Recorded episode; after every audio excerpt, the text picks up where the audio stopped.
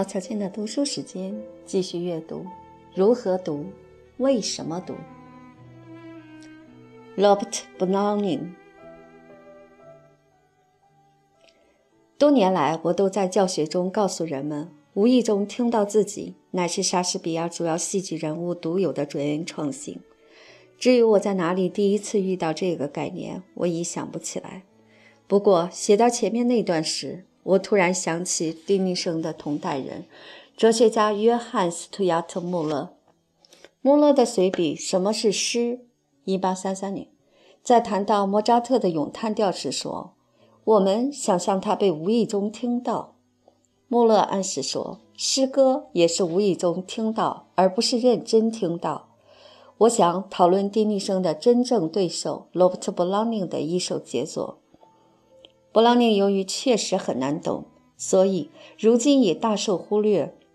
罗兰公子来到暗塔，其标题来自莎士比亚《李尔王》第三幕第四场结束时，埃德加所唱的一首歌的片段。罗兰公子来到暗塔，他的话无声。我闻到一个英国男人的血腥味儿。这埃德加令人厌恶地装扮成一个到处流浪的、吼叫的疯汤姆，一个汤姆·奥贝德兰式的乞丐，有时候亦称为装疯乞丐。埃德加唱的被假设是引自一首古老民歌的片段，但这首民歌一直找不到，而我怀疑是莎士比亚自己杜撰了这些恐怖的儿歌。在本章稍后，我将引用并讨论英语中最伟大的风歌——无名氏所作的《汤姆·奥贝德兰》。汤姆·奥贝德兰是在一本1620年的文学剪贴簿中发现的，而这首诗是如此壮丽，我希望我可以把它认作是莎士比亚写的，仅仅因为它如此出色。不管埃德加的歌是不是莎士比亚杜撰的。但布朗宁却受其启发，写下他所有戏剧独白中最令人诧异的作品。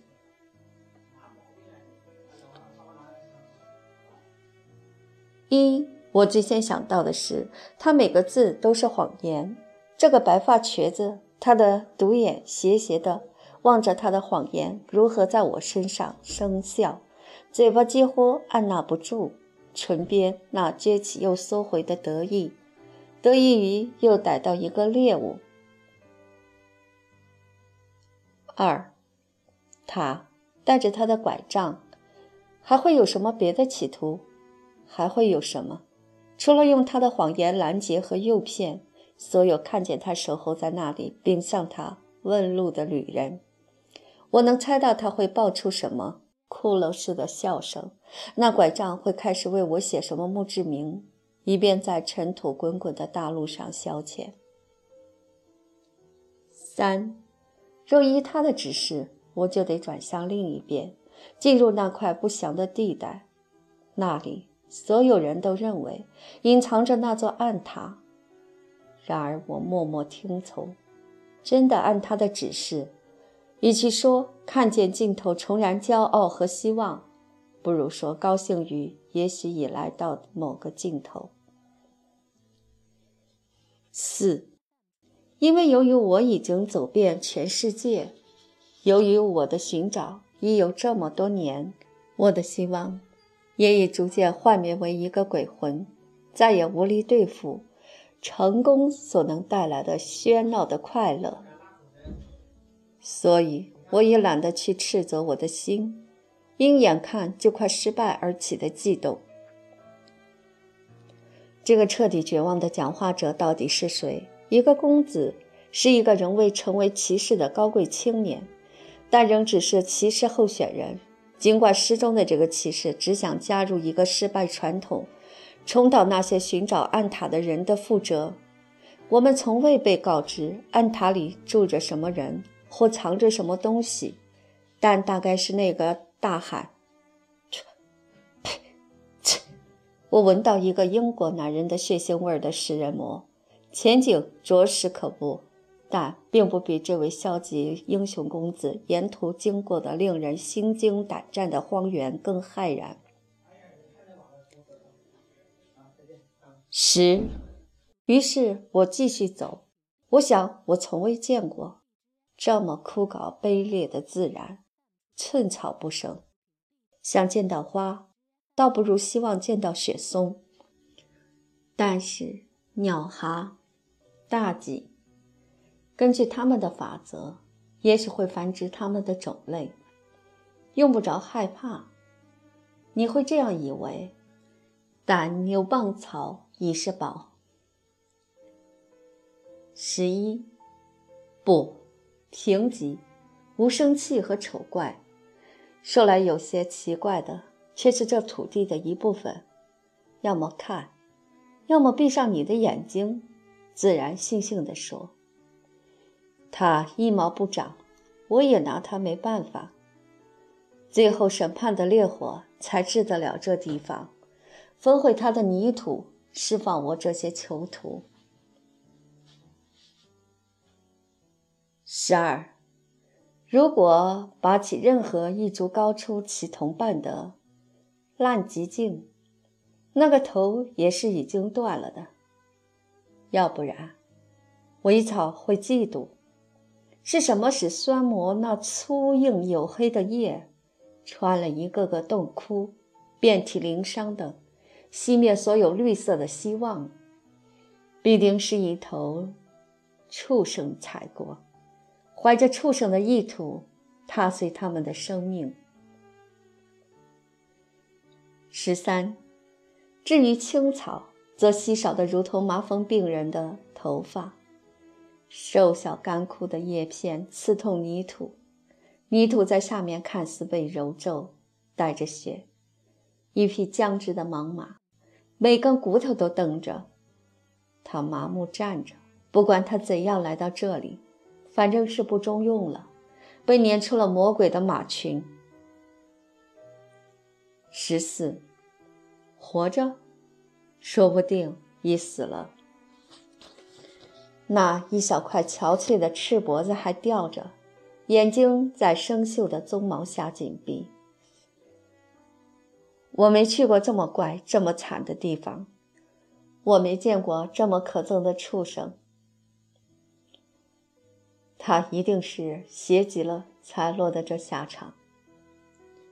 如果我们与这位罗兰骑马并行，是否会像他这样见到如此畸形、如此破败的风景？这是一个难以回答的问题。但是看到那匹似乎被描写的不容置疑的可怕的马，既不像活，也不像死，我们会惊呼：不中用了，被撵出了魔鬼的马群。还是转而做那番孩子似的反省。我没见过这么可憎的畜生，他一定是邪极了才落得这下场。你甚至不会让一个小孩单独跟一只受伤的小猫在一起，而我们不禁要担心，让罗兰公子单独骑马是否安全。罗兰对自己亲眼目睹感到绝望，虽试图召唤寻找安塔的先驱者们的形象，但是他竟记得那些。被他斥为叛徒的亲爱朋友，那就回到我那暗淡的路途。他呐喊道。然而，我们要知道，读者难免要质疑公子放眼所见的事物。T.S. 阿洛特笔下那残酷的荒原，相对于这片风景而言，似乎只是小屋。二十，如此猥琐，如此怀恨，一路。低矮的齐木跪倒在他上面，湿透的柳树在无声的绝望中向前扑倒，像一群自杀者。这条虐待他们的河流，不管是什么虐待，总之它滚滚而去，一无所得。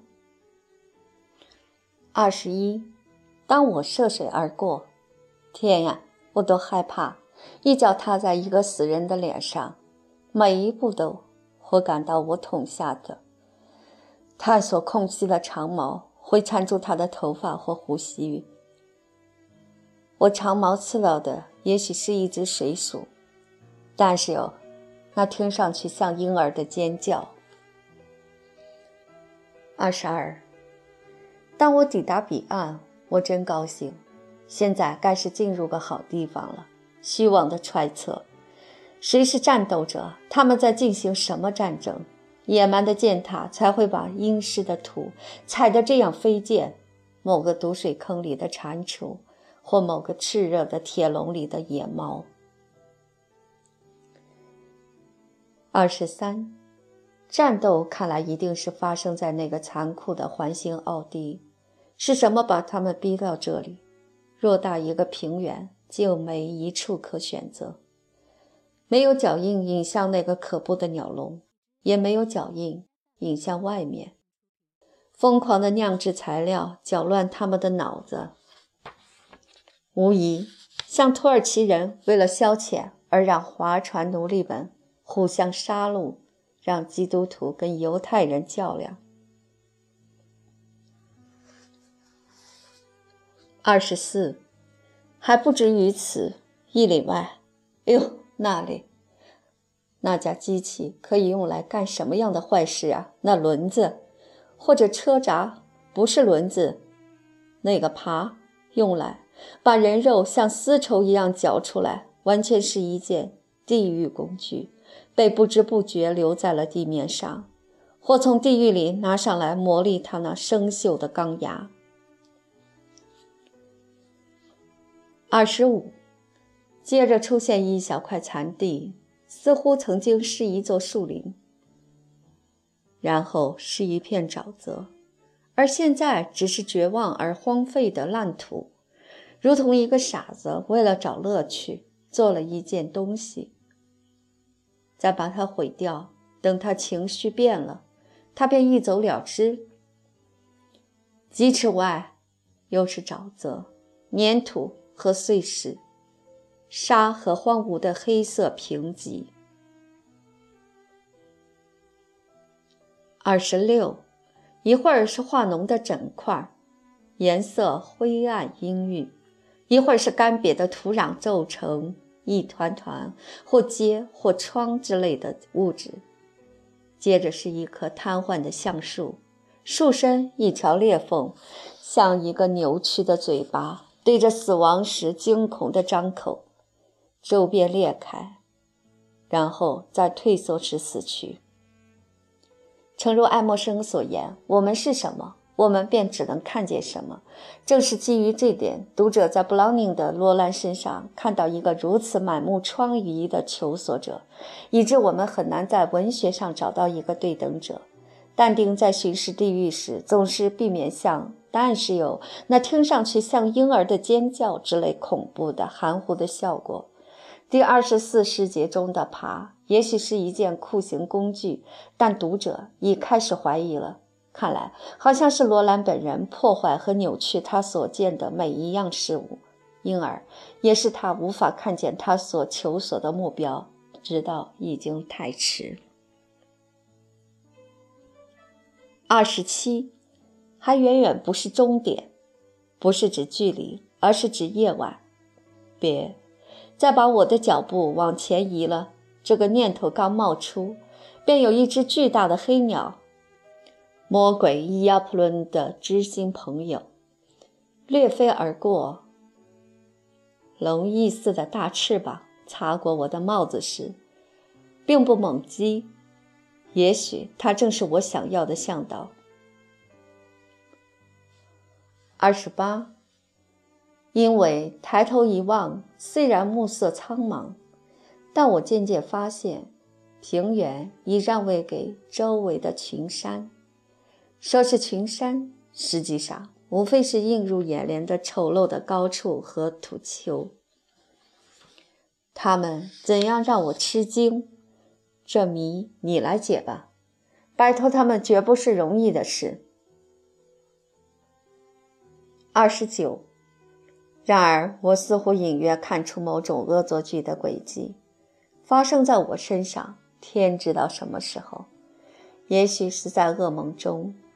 这里是终点，那就朝另一边进前。就在要放弃的当儿，又一次突然咔嚓一声，明白到，如同陷阱关上，你已在笼子里。那只巨大的黑鸟绝不可能是魔鬼亚普伦的知心朋友。在《圣经启示录》中，亚破仑被称为“无底坑的天使”。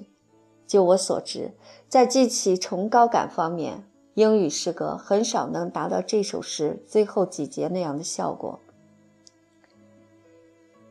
三十，炽烈的，我一下子恍然大悟，这就是那地方，右边那两座山，蹲伏如两头公牛，角抵着角在打架。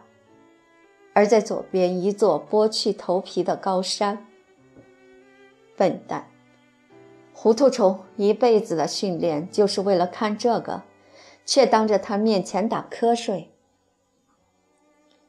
三十一，在中间屹立着的，不正是那座塔吗？那座蹲伏着的圆塔，盲目如愚人之心，用褐石砌成，在世界上见不到。另一个暴风雨恶作剧的小精灵也是这样。等到船板剧烈震动时，才向船长指出他撞上的暗礁。三十二，没看见，也是因为夜晚。那就等到白天再来看个究竟吧。夕阳在离开前，透过一条裂缝做垂死燃烧。那些丘陵像狩猎的巨人，躺下来，手托着腮，看着猎物挣扎。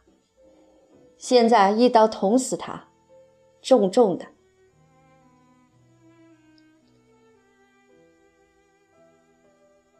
三十三，听不见。当周遭都是喧嚣，他像钟声，愈来愈响。我耳中升起所有。其他丧命的冒险者的姓名。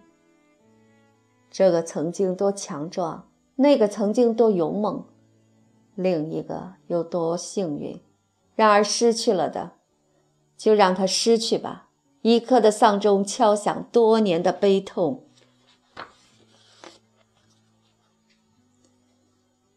三十四，他们站在那里，并列在山边，齐起来看。我的结局，一个活框架，用来多装一幅画，在一片光焰中，我看见他们，我全认识他们。然而，无谓的，我把号角凑到嘴边吹响。罗兰公子来到暗塔。从第三十节开头的炽烈的，一直到在一片光焰中，我看见他们，我全认识他们。你与罗兰一同站在威廉·巴特勒叶芝所称的“火”的状况中，在一生受了去辨识你旅程的最终目标的训练之后，已经完全看不见你在哪里，直到太迟了才发现，此时罗兰所面对的是什么样的食人魔，或这个食人魔是谁。这首雄伟的诗告诉你，根本没有什么食人魔，只有暗塔。在中间屹立着的，不正是那座塔吗？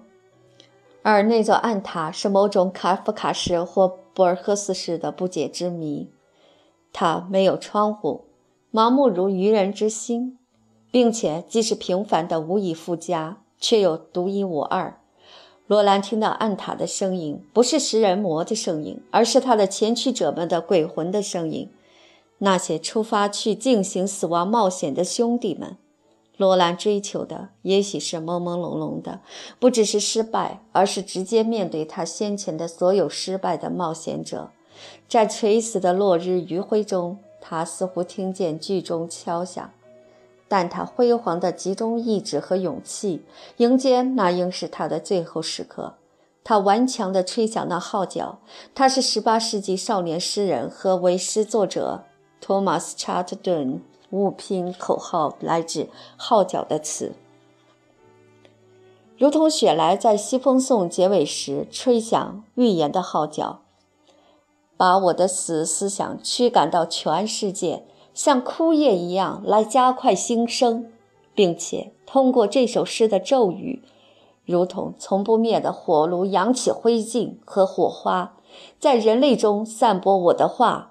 通过我的双唇，向沉睡的大地吹响预言的号角。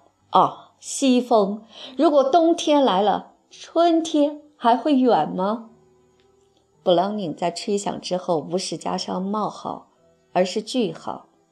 这显然表示最后一句“罗兰公子来到暗塔”不是号角发出的信息。由于这首诗是布朗宁在一场噩梦中获得的，因此这可能意味着整首诗是循环式的，意味着罗兰必须一次次重新经历。但我认为普通读者不会这样看待此诗，而普通读者是对的。布朗宁这首他最伟大的戏剧独白，并不是在循环式的绝望中结束，而那个冒险者虽然是一个虚无主义者和自我毁灭者。却在最后面对所有他之前那些失败的暗塔寻找者时挽回荣誉，根本没有食人魔，只有其他自我以及自己的自我。在最后四节，激昂的精神涌起，而这光荣只属于同情的读者，一点不亚于属于罗兰公子。我们已更新了自我，并扩大了自我，尽管他是绝望的。尽管他自杀式的追求失败，这首诗下降的深度变成了他最后的胜利的音乐的证据。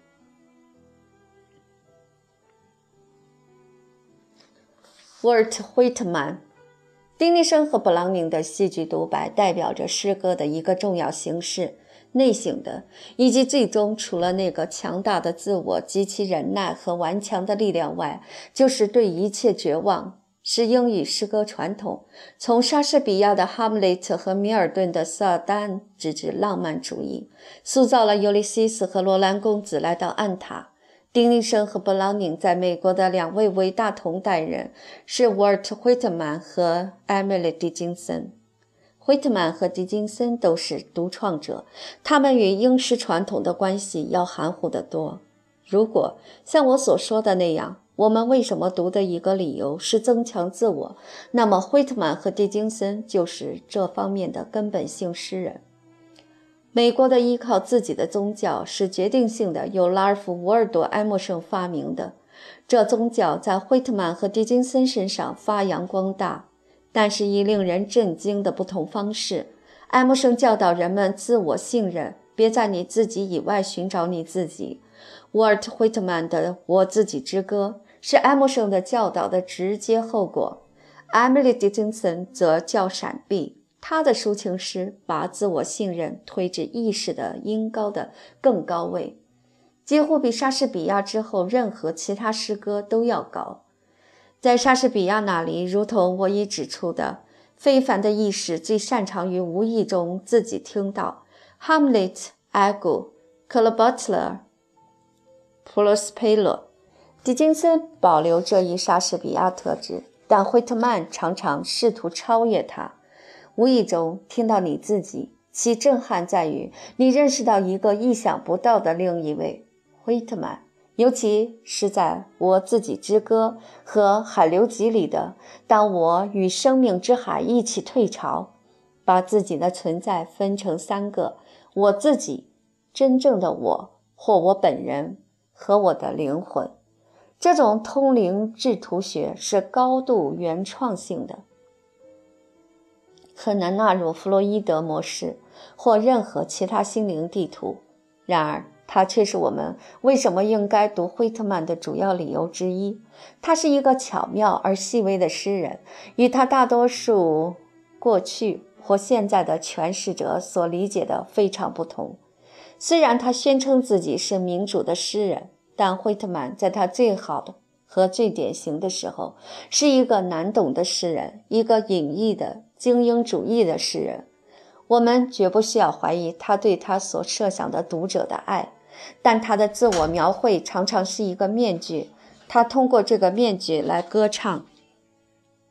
没有一个单独真正的惠特曼。这个诗人不同于这个人，常常更多是自我性爱，而不是同性爱。更多是孤独的歌手，而不是受侮辱和受损害者的颂扬者。尽管他也很在意成为这样的颂扬者。我不是要暗示说惠特曼是一个变戏法似的人，但有时候他拿走了他所给予的，以及他对民主前景的意识，因为他的艺术就像一个梭子。然而，他永远有一种丰富性。在美国诸多诗人中。只有他和狄金森显示出华莱士·斯蒂文斯后来向他们偷师的那种繁花般的丰饶。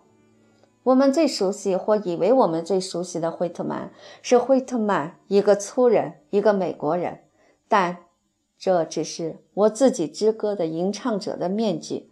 惠特曼对此远远更自知，因为他是一个令人吃惊的难懂的诗人。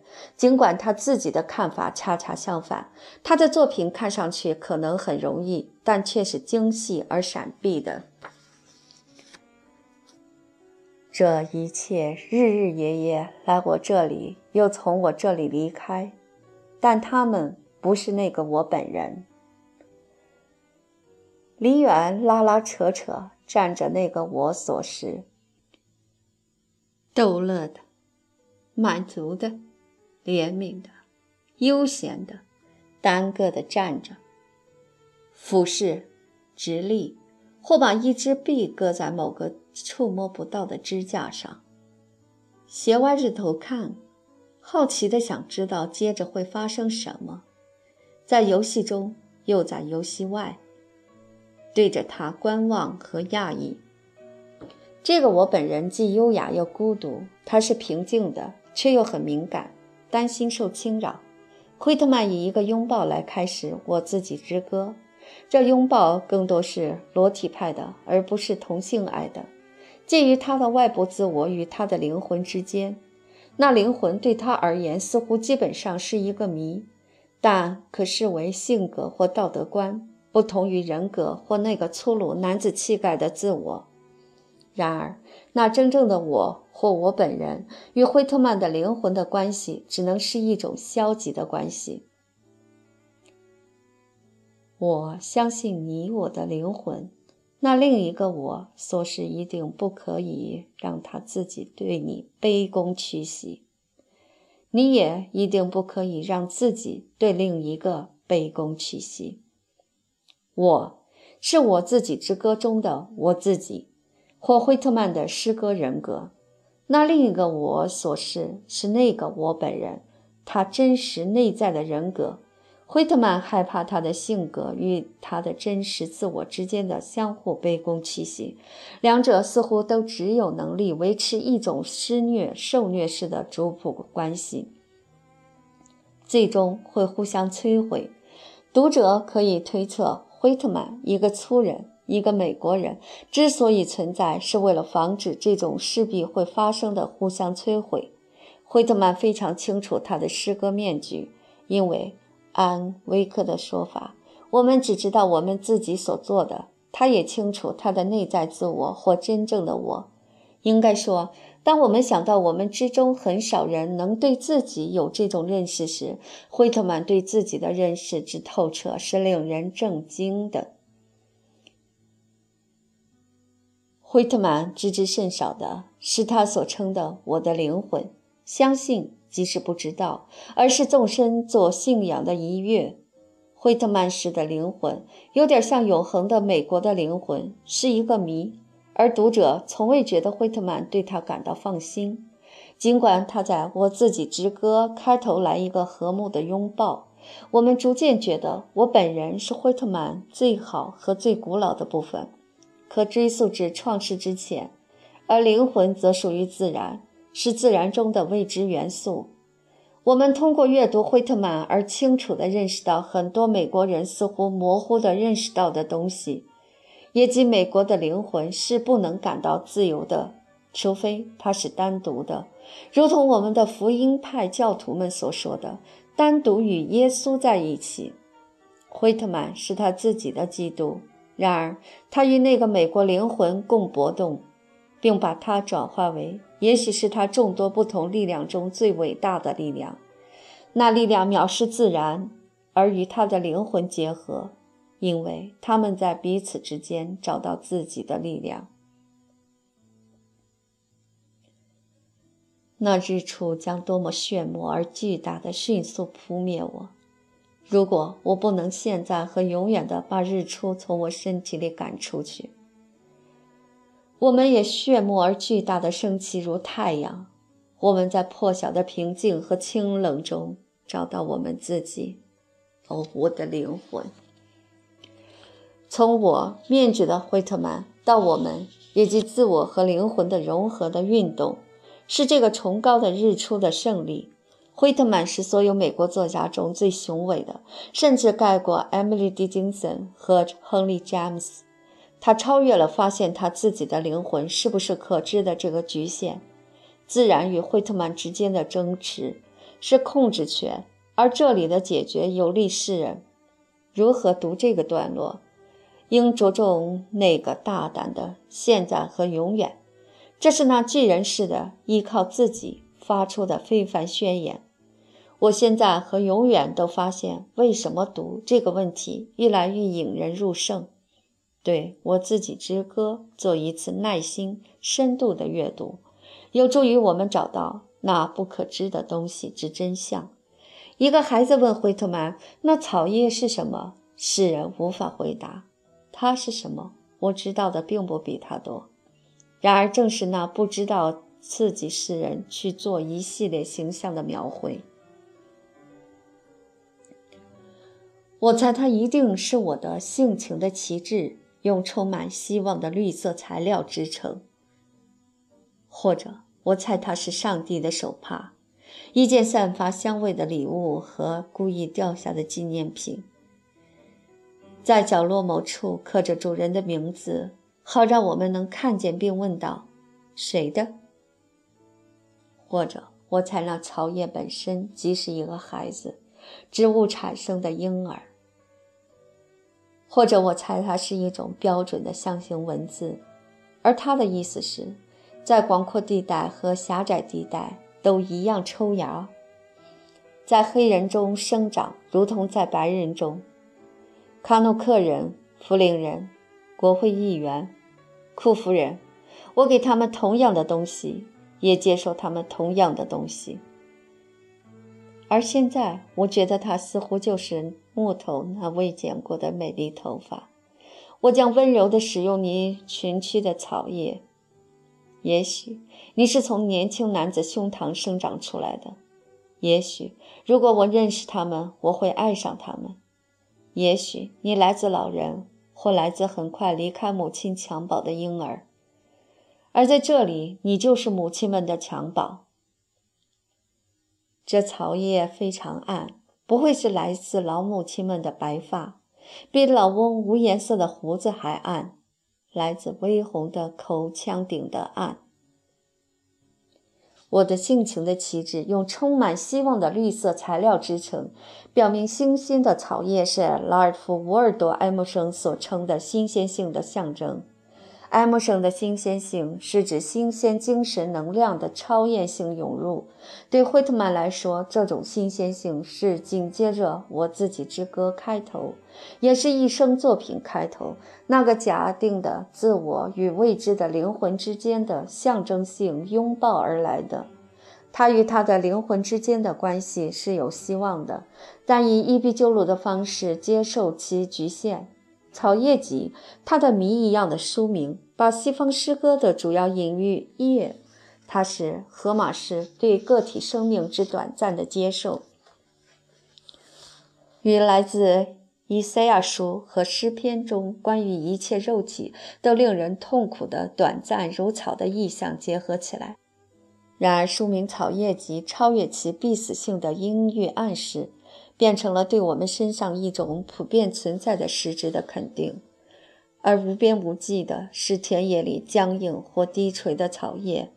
就在那一系列有关什么是草叶的猜测之前，惠特曼这样写道：“卖弄风情的上帝的手帕的巨大魅力，让位给草叶本身，即是孩子，即是消解一切种族和社会差别的标准形象文字这一视域。”以及让位给那美妙的独创，却又是河马式的。而现在，我觉得它似乎就是木头那未剪过的美丽头发，一种预示着海明威风格的美国风格，从草叶诸多变形中最具超现实主义的变形中显现。这草叶非常暗，不会是来自老母亲们的白发。我们需要读惠特曼，不仅因为他提供给我们新视角的震撼，而且因为他依然在预言着那个未解的美国意识之谜，一个不断变得更加美国化的世界。同样需要读惠特曼，不只是为了理解美国，而是为了更好地理解它在生成的过程中到底是什么。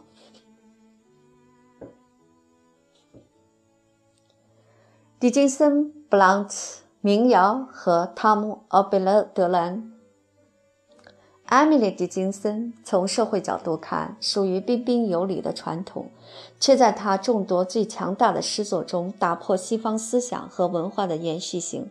在这方面，他与他最伟大的同代人惠特曼恰恰相反，后者紧跟他的导师爱默生，而且主要是一个在形式和诗歌立场上的创新者。狄金森像莎士比亚和威廉·布拉克一样，为他自己而把一切都透彻地重新再思考一遍。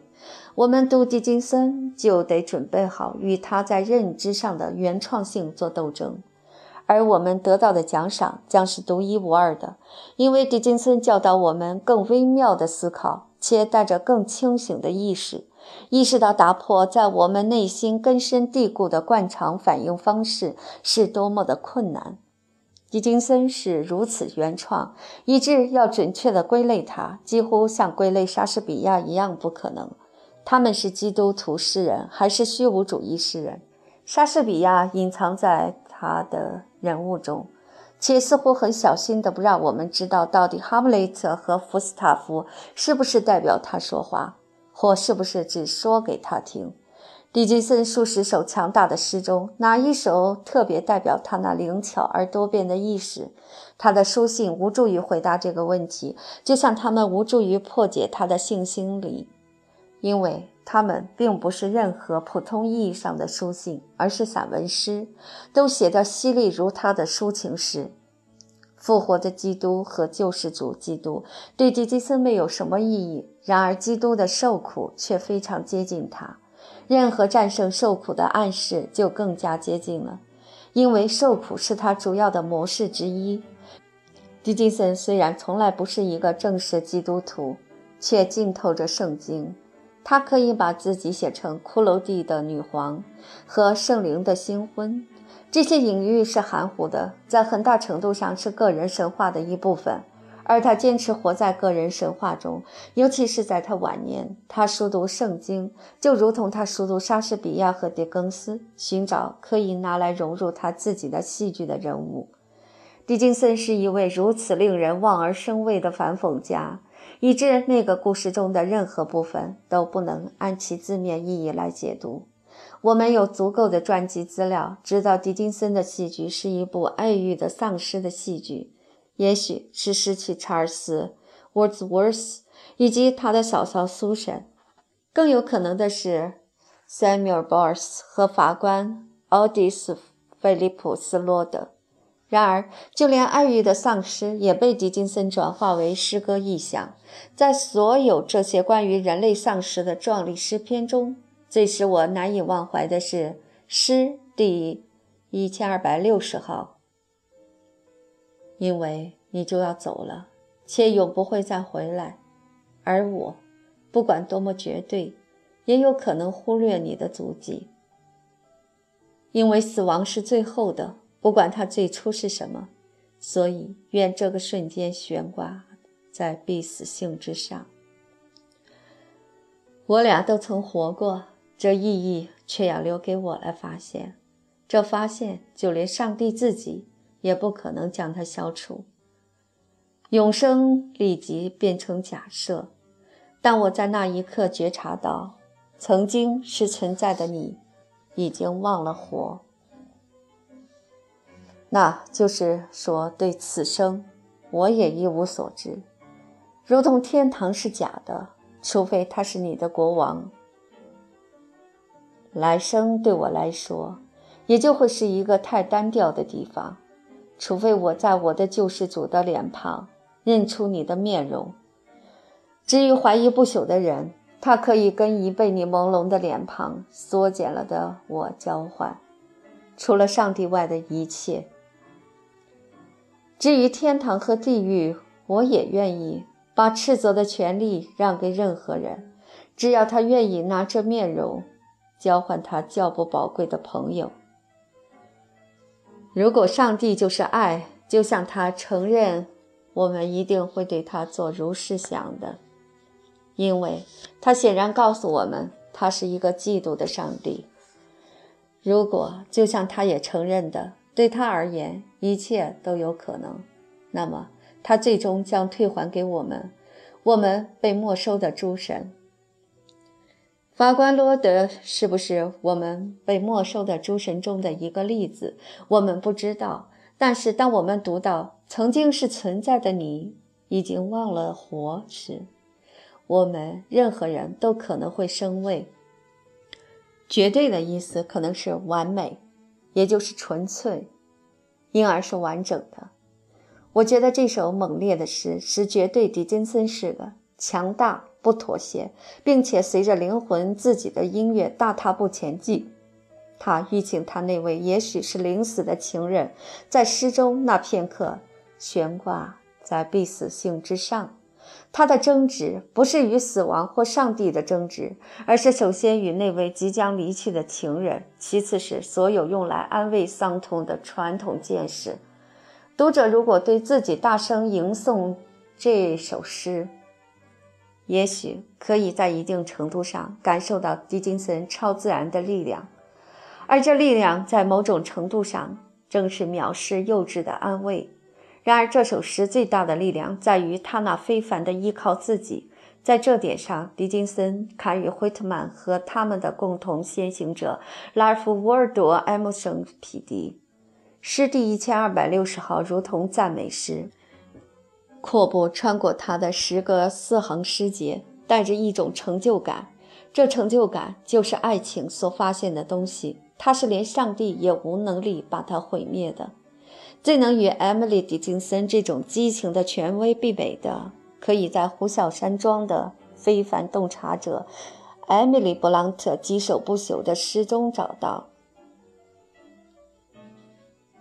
常常遭斥责，然而总是回来，回到那些我与生俱来的最初感觉，离开对财富和知识的忙碌追逐，宁愿不切实际的梦想不可能的事情。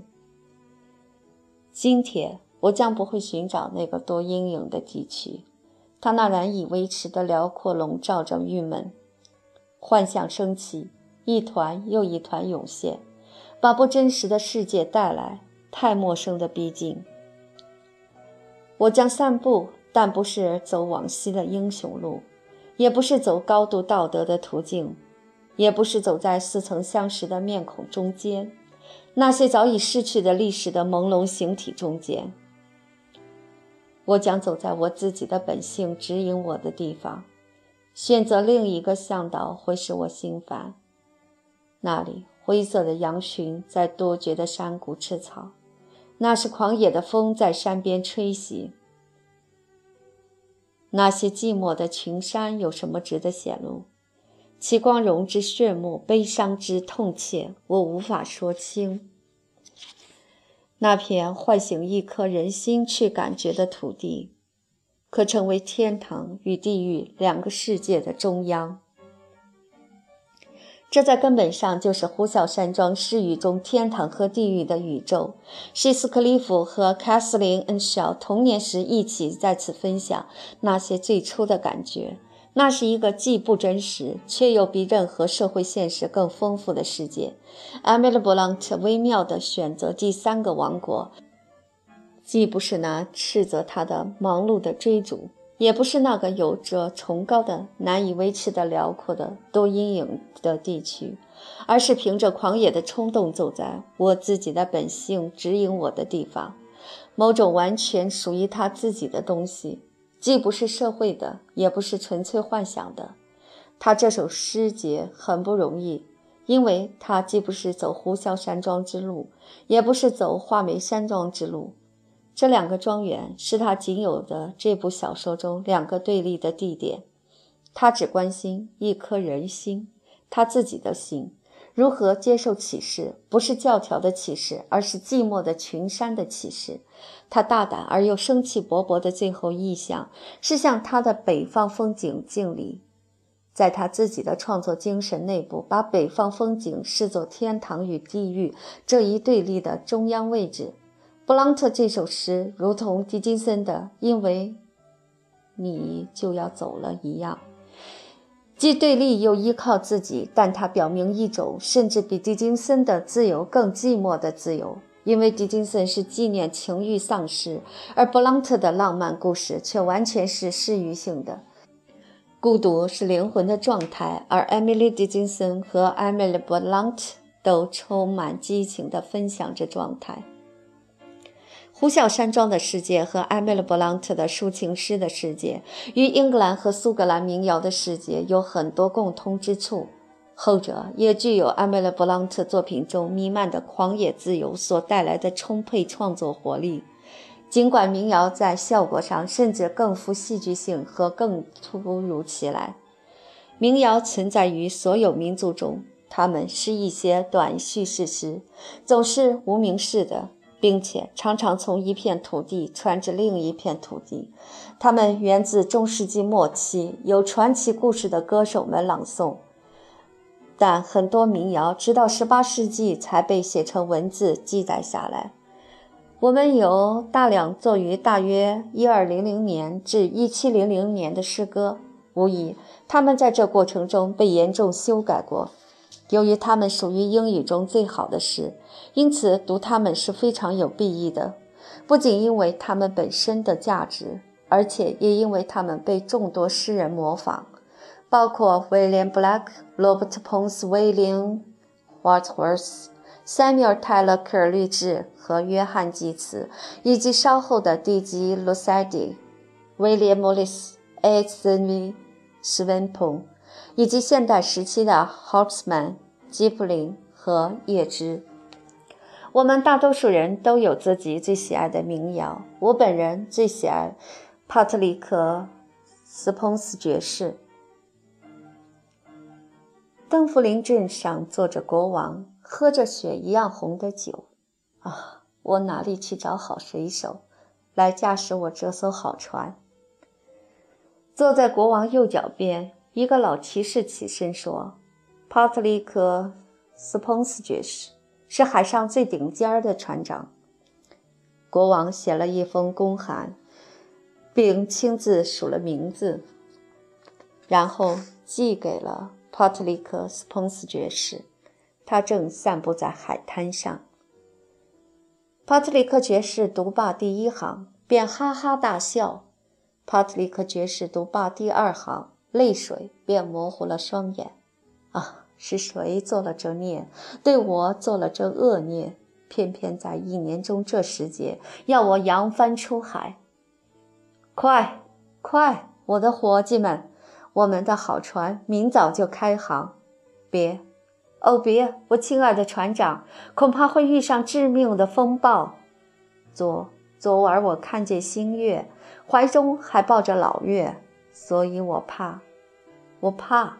我亲爱的船长，我们会遭殃，啊！我们的苏格兰老爷们无可厚非，他们不想弄湿他们的软木跟鞋，但戏都还远远没演完，他们的帽子已漂浮在海面上，啊！他们的女人也许还要坐着，手里摇着扇儿很久很久，等待帕特里克·斯彭斯爵士扬帆驶向陆地。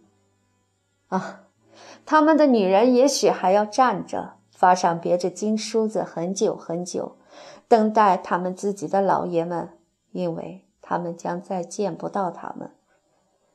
在前往阿波多尔的半途，半途中，在五十星深处躺着好帕特里克·斯彭斯爵士，脚边是他的苏格兰老爷们。科尔律治对帕特里克·斯彭斯爵士着了迷，遂把他作为老水手谣的范本。在民谣中有某种预示电影技术的东西，尤其是蒙太奇。例如，在本诗第三节最后一行和第八节最后一行的突然换行。作为一首叙事诗，帕特里克·斯彭斯爵士简直没有出其右者。故事越向其不可避免的结局，使我们对开头喝酒的国王与其老侍臣之间的对话感到不解。显然，先笑后哭的帕特里克爵士把这次对话的后果视为一次成功的阴谋，旨在使他丧命。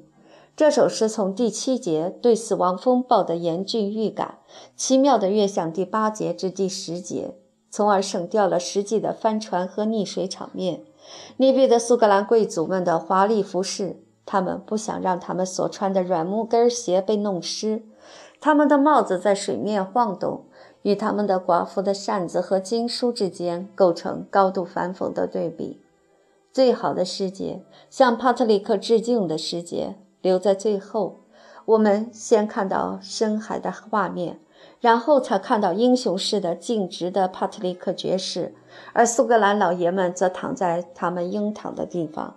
这位伟大水手的脚边。我喜爱帕特里克·斯彭斯爵士，是因为其清苦的英雄主义中具有一种几乎独一无二的悲剧性的简洁。全诗始终贯穿着一种感觉，也即英雄主义必然是自毁的，却依然值得钦佩。当我给自己大声朗读帕特里克·斯彭斯爵士，我总是想起艾米丽·狄金森和艾米丽·布朗特的寂寞的英雄主义。他们都深知，他们要证明自己作为想象性的作家的能力，需要付出怎样的代价。不得安宁的墓是取得最富诗意的成果的民谣之一，它可能是写于18世纪后期，至少我现在引用的这个版本是作于18世纪后期。今天刮风了，我的爱，还下了一点雨。我只有一个真爱，他躺在寒冷的墓里。我要为我的真爱做任何年轻男子会做的事情。我要坐在他墓边哀悼，一年又一天，一年又一天过去了。死者开始说话：“啊，是谁坐在我墓边哭泣，不让我好好安息？是我，我的爱，坐在你墓边，让你不能好好安息，因为我渴望吻一吻你那冷土般的唇，就为了这个。”你渴望吻我这冷土般的唇，但我的呼吸充满淤泥的浓味儿。如果你吻了我这冷土般的唇，你的日子将不会长久。我们常常散步的地方，哎呀，是在那绿色的花园里，我们以前见过的最美花朵，现在已凋剩一枝梗。那梗已枯干，我的爱。我们的心同样也将腐烂，那你就知足吧，我的爱，直到上帝把你换走。恋人们之间这番雄辩而又令人心寒的交流，实在无以伦比。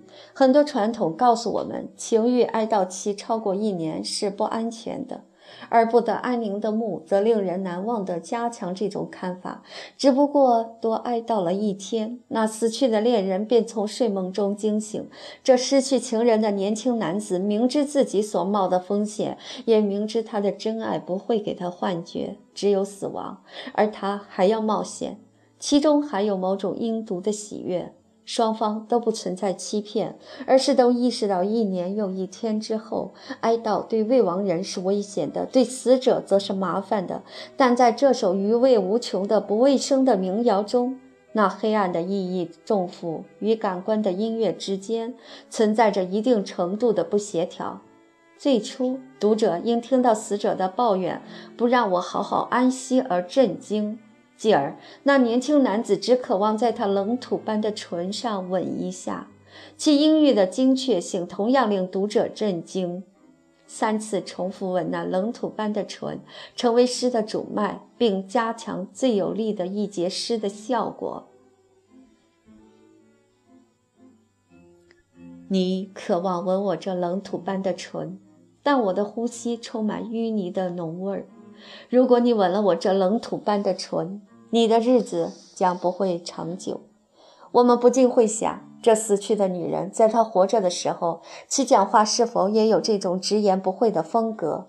这不是某个没有特定身份的鬼魂或活死人在说话，而是一个相当有趣的人。他的主题是爱的消亡，在自然中，在他本人中，在他的恋人中，他将按他的情人明知有危险的要求给予他那个死亡之吻。爱会死亡，心会腐烂，它是非常反讽的。那你就知足吧，我的爱。这是指他就要满足他一吻的要求，如同在帕特里克·斯彭斯爵士中这首民谣的强烈反讽缓和了其否则将使巨大的感伤力。民谣之迷人有一部分源自民谣作者是无名氏，但哪怕是最著名的民谣。其知名度也无法与英语中最伟大的无名氏抒情诗汤姆·奥贝格兰匹比。汤姆·奥贝格兰最早发现于约1620年，也即莎士比亚死后四年的一本抄录簿。为免那干瘪老妪和饥饿妖怪把你们撕成破布，约书里站在那罗汉身边的精灵会保护你们。保护你们健全的五官，永不会被抛弃；保护你们，永不会从你们自身游离出来，与汤姆一起沦落到外面去乞讨咸猪肉。当我卖唱，请施舍任何食物，吃的、喝的或穿的。来吧，夫人或小姐，别怕，可怜的汤姆不会伤害你们。在三十年荒凉岁月中，我有两个二十年发疯，四十年中有三个十五年，严严实实被禁锢在贝德兰高大威严的顶层楼上，享受又软又嫩的草垫、又硬又冷的手铐、甜蜜的皮鞭叮当和大大有益身体的饥饿。而现在我卖唱，请施舍任何食物，吃的、喝的。或穿的，来吧，夫人或小姐，别怕，可怜的汤姆不会伤害你们。我只在意毛德琳和一锅炖杂草。有这样一个高高的尤物，老天保佑你们！我跌入这种沉溺，自征服以来我就睡着，直到那时我从未醒过来。直到那个无赖的爱情少年看见我躺在那里，并把我剥光。而现在我卖唱，请施舍任何食物，吃的、喝的或穿的。来吧，夫人或小姐，别怕，可怜的汤姆不会伤害你们。当我草草刮我这懒猪的脸，猛喝我皮革瓶里的水。在橡树旅馆，把我的皮肤当做一套华服来典当。月亮是我永恒的情人，可爱的猫头鹰是我的老伴儿，火焰龙和夜乌鸦为我奏乐，抚慰我的忧伤。当我卖唱，请施舍任何食物，吃的、喝的或穿的。来吧，夫人或小姐，别怕。可怜的汤姆不会伤害你们。麻痹揪住了我的脉搏。当我偷你们的猪或鸡，抓你们的鸽，或叫你们的雄鸡变成官夫，或发怒；当我饥肠辘辘，我吃；当我看见天黑了，便在圣保罗教堂墓地跟那些醒着的灵魂一起休息。然而，我一点儿也不害怕。